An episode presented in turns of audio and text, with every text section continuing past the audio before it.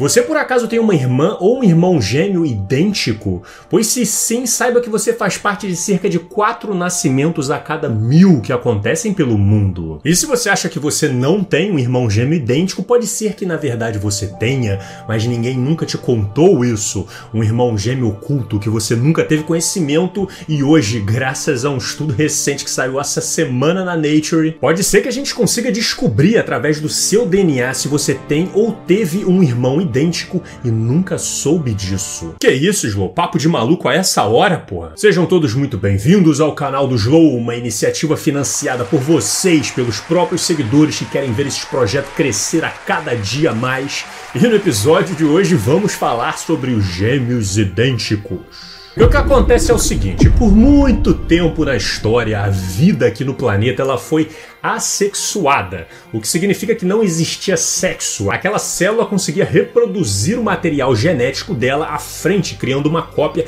idêntica, né, com algumas alterações de mutações, mas de forma geral muito parecida com a versão anterior dela. Em determinado momento aconteceu o que é considerado um dos grandes marcos na evolução da vida, quando alguns desses seres passaram a conseguir fazer a reprodução sexuada, o que envolve ali geralmente um gameta do sexo masculino, um outro do sexo feminino, né, que são como se fosse sementinhas que carregam uma porçãozinha do DNA de cada um, que se juntam formando um novo ser com um DNA mais diversificado. E nós, seres humanos, como vocês sabem muito bem, somos descendentes dessas linhagens sexuadas e por isso nós também fazemos sexo.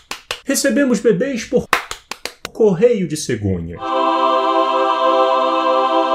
A mulher produz um óvulo, o homem produz um espermatozoide, que são as sementinhas que no momento em que se encontrarem dentro do corpo da mulher, irá acontecer a fecundação, dando origem a um embrião, que se tudo der certo, em algum momento se tornará um indivíduo. Agora o que acontece é o seguinte, o homem produz milhões de espermatozoides e joga ali, meu irmão, e o que ganhar ganhou. Já a mulher geralmente libera um gameta para ser fecundado, só que dependendo da sua genética, dependendo da sua idade, da sua situação da vida, pode acontecer dela liberar mais de um gameta ao mesmo tempo. E quando isso acontece, pode rolar, por exemplo, de dois gametas da mulher serem fecundados por dois espermatozoides diferentes, formando o que seriam dois irmãos diferentes com variedades genéticas diferentes, só que nascendo juntos, sendo desenvolvidos juntos, compartilhando o útero, no que nós chamamos de gêmeos fraternos, que podem inclusive serem de sexos diferentes. Agora, também pode acontecer da mulher mulher liberar um gameta que será fecundado por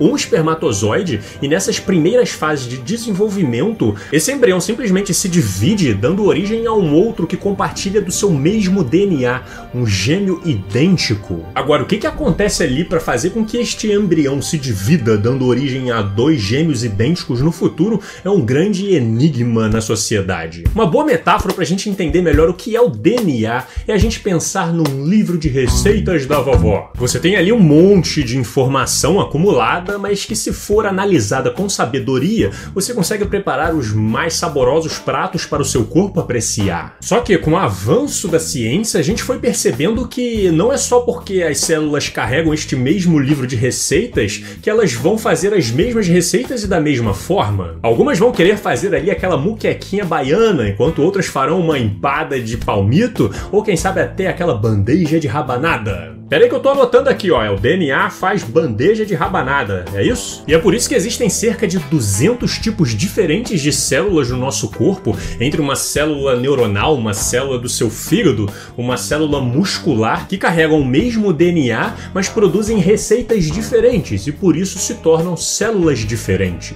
E para que isso aconteça, essas células precisam de algum tipo de instrução para que elas saibam qual dessas receitas elas vão preparar ou não. Então você imagina que existe um um tipo de marcação, uma etiquetazinha nas páginas deste livro de receita indicando quais que devem ser produzidas ali. Hum, deixa eu ver, então tá aqui, opa, é para produzir aqui pudim de leite e deixa eu ver mais, batatinha no azeite. E essa sinalização indicando para nossas células qual parte do DNA deve ser lida ou não é o que nós chamamos de epigenética. E meu irmão, este assunto é iradíssimo, porque o teu DNA ele é sagrado, meu irmão. É interessante que ele seja preservado preservado e protegido para que sofra o mínimo de alterações possíveis, porque isso pode acabar desencadeando um grande problema no seu corpo, como a formação de um tumor, por exemplo. Agora, os estudos vêm demonstrando que a nossa epigenética pode se modificar muito ao longo da vida, dependendo do ambiente que você frequenta, dos alimentos que você ingere, das experiências que você possui. A alimentação que você escolhe ter, por exemplo, pode modificar a forma como as suas células irão ler o seu próprio DNA. E algumas dessas marcações epigenéticas podem ficar com a gente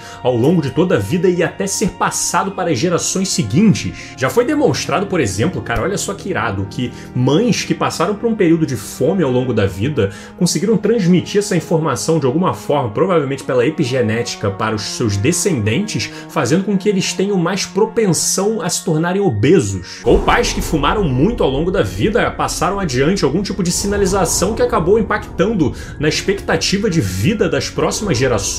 O que significa que algumas das experiências que seus pais tiveram pode ser biologicamente responsável por parte do seu desenvolvimento hoje. Ah, não, mãe, eu não acredito. Agora eu vou querer saber tudo o que você fez no verão passado. Mas não se preocupe, porque os estudos também vêm sugerindo que muitas das escolhas que nós fazemos ao longo da nossa vida são capazes de alterar essa epigenética, mudando essas marcações que nós herdamos. Esse é um campo de estudo que ainda tem muito a crescer, né? ainda tem muita coisa para a gente entender melhor sobre esse assunto, e hoje já existe um projeto multinacional numa colaboração enorme chamado Projeto Epigenoma Humano, que busca justamente mapear toda essa sinalização, compreender como que ela se relaciona com o nosso DNA e quais as possíveis influências disso nos seres humanos. E foi nessa linha de pesquisa que uma equipe de cientistas resolveu fazer um experimento muito interessante. Eles foram atrás da amostra de DNA de cerca de 3 mil gêmeos que são idênticos, assim como cerca de 3 mil gêmeos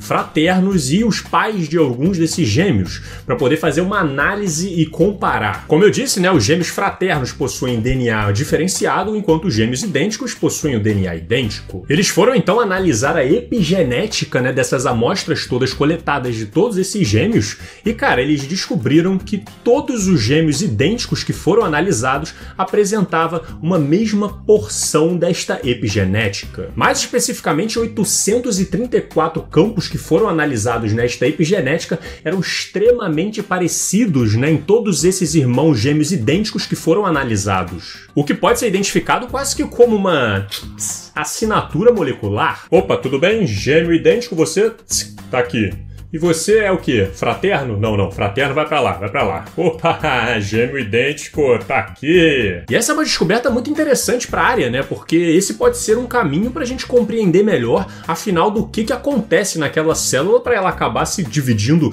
em duas e gerar um gêmeo idêntico. E essa marca parece ficar com eles ao longo da vida toda como uma espécie de cicatriz deste momento da divisão, né? E aí surgem os questionamentos interessantes, né? Será que é a presença desta epigenética genética naquele embrião que faz com que ele acabe se dividindo e gerando gêmeos idênticos? Ou será que é a formação dessa divisão que acaba gerando uma espécie de uma marca, fazendo com que esta epigenética fique presente em todos os gêmeos idênticos? Será que esta marca é um produto da formação desses gêmeos? Ou será que ela é uma das causas que levam os gêmeos a acontecer? E o mais interessante, cara, os pesquisadores estão tão confiantes com o que este estudo está sugerindo que eles também estão propondo começar a analisar pessoas que não têm irmãos gêmeos para ver se eles encontram esta marca epigenética marca. E se eles, por exemplo, encontrarem esta marca em você, existe então aí uma chance bastante significativa de você ter um irmão gêmeo idêntico e nunca soube disso. Oh! Mas e agora? Mas como assim? Para onde ele foi? Onde ele tá? Bom, pode ser que este irmão gêmeo tenha se separado de você na maternidade, tá vivendo em algum canto do mundo e ninguém nunca te contou. Ou pode ser também, o que eu acho até mais provável, é que você tenha sido um desses embriões que se dividiu dentro do útero da sua mãe, dando origem a um irmão gêmeo idêntico, mas que este não sobreviveu e acabou morrendo no começo da gravidez ou até sendo reabsorvido pelo seu próprio corpo. Mais especificamente, cerca de 12% 90% de todas as gestações acabam começando com embriões que se multiplicam, mas de acordo com algumas estimativas, apenas 2% deles sobrevive e se desenvolve como gêmeos. O que significa que muitas mães desenvolvem gêmeos e às vezes sabem que acabou perdendo um deles no começo da gravidez, mas muitas das vezes também não faz a menor ideia que isso aconteceu, porque o embrião pode acabar sendo reabsorvido ou eliminado antes de conseguir ser detectado por um ultrassom. O que significa que muita gente também teve irmãos gêmeos e nunca ficou sabendo disso. E agora, com este novo estudo, se detectarem no seu DNA estas marcações na sua epigenética, nós então teremos a resposta e saberemos que você teve um irmão gêmeo idêntico. E o interessante é que existem algumas condições, algumas síndromes, como a de Beckett-Widman, que altera o padrão de crescimento dos seus órgãos, que ela é muito mais comum de ser detectada em gêmeos idênticos, por exemplo. Então, se a gente já souber que determinada pessoa é uma irmã gêmea idêntica de alguém, mesmo que essa pessoa nunca nem tenha se desenvolvido e saído do útero, isso pode facilitar que a gente compreenda melhor o seu organismo, abrindo um caminho valioso para que a gente compreenda melhor os mistérios do organismo humano. E se você quiser que mais pessoas assistam vídeos como esse, então considere se tornar um apoiador deste projeto. Vamos levar ciência para o mundo. E os vídeos agora são semanais, então se inscreve no canal para você receber todos. Deixa o seu like, deixa aquele comentário maravilhoso para fortalecer e deixar sua presença aqui com a gente. Beleza? E compartilha este vídeo com geral. Nós nos vemos em breve. Um grande abraço e valeu!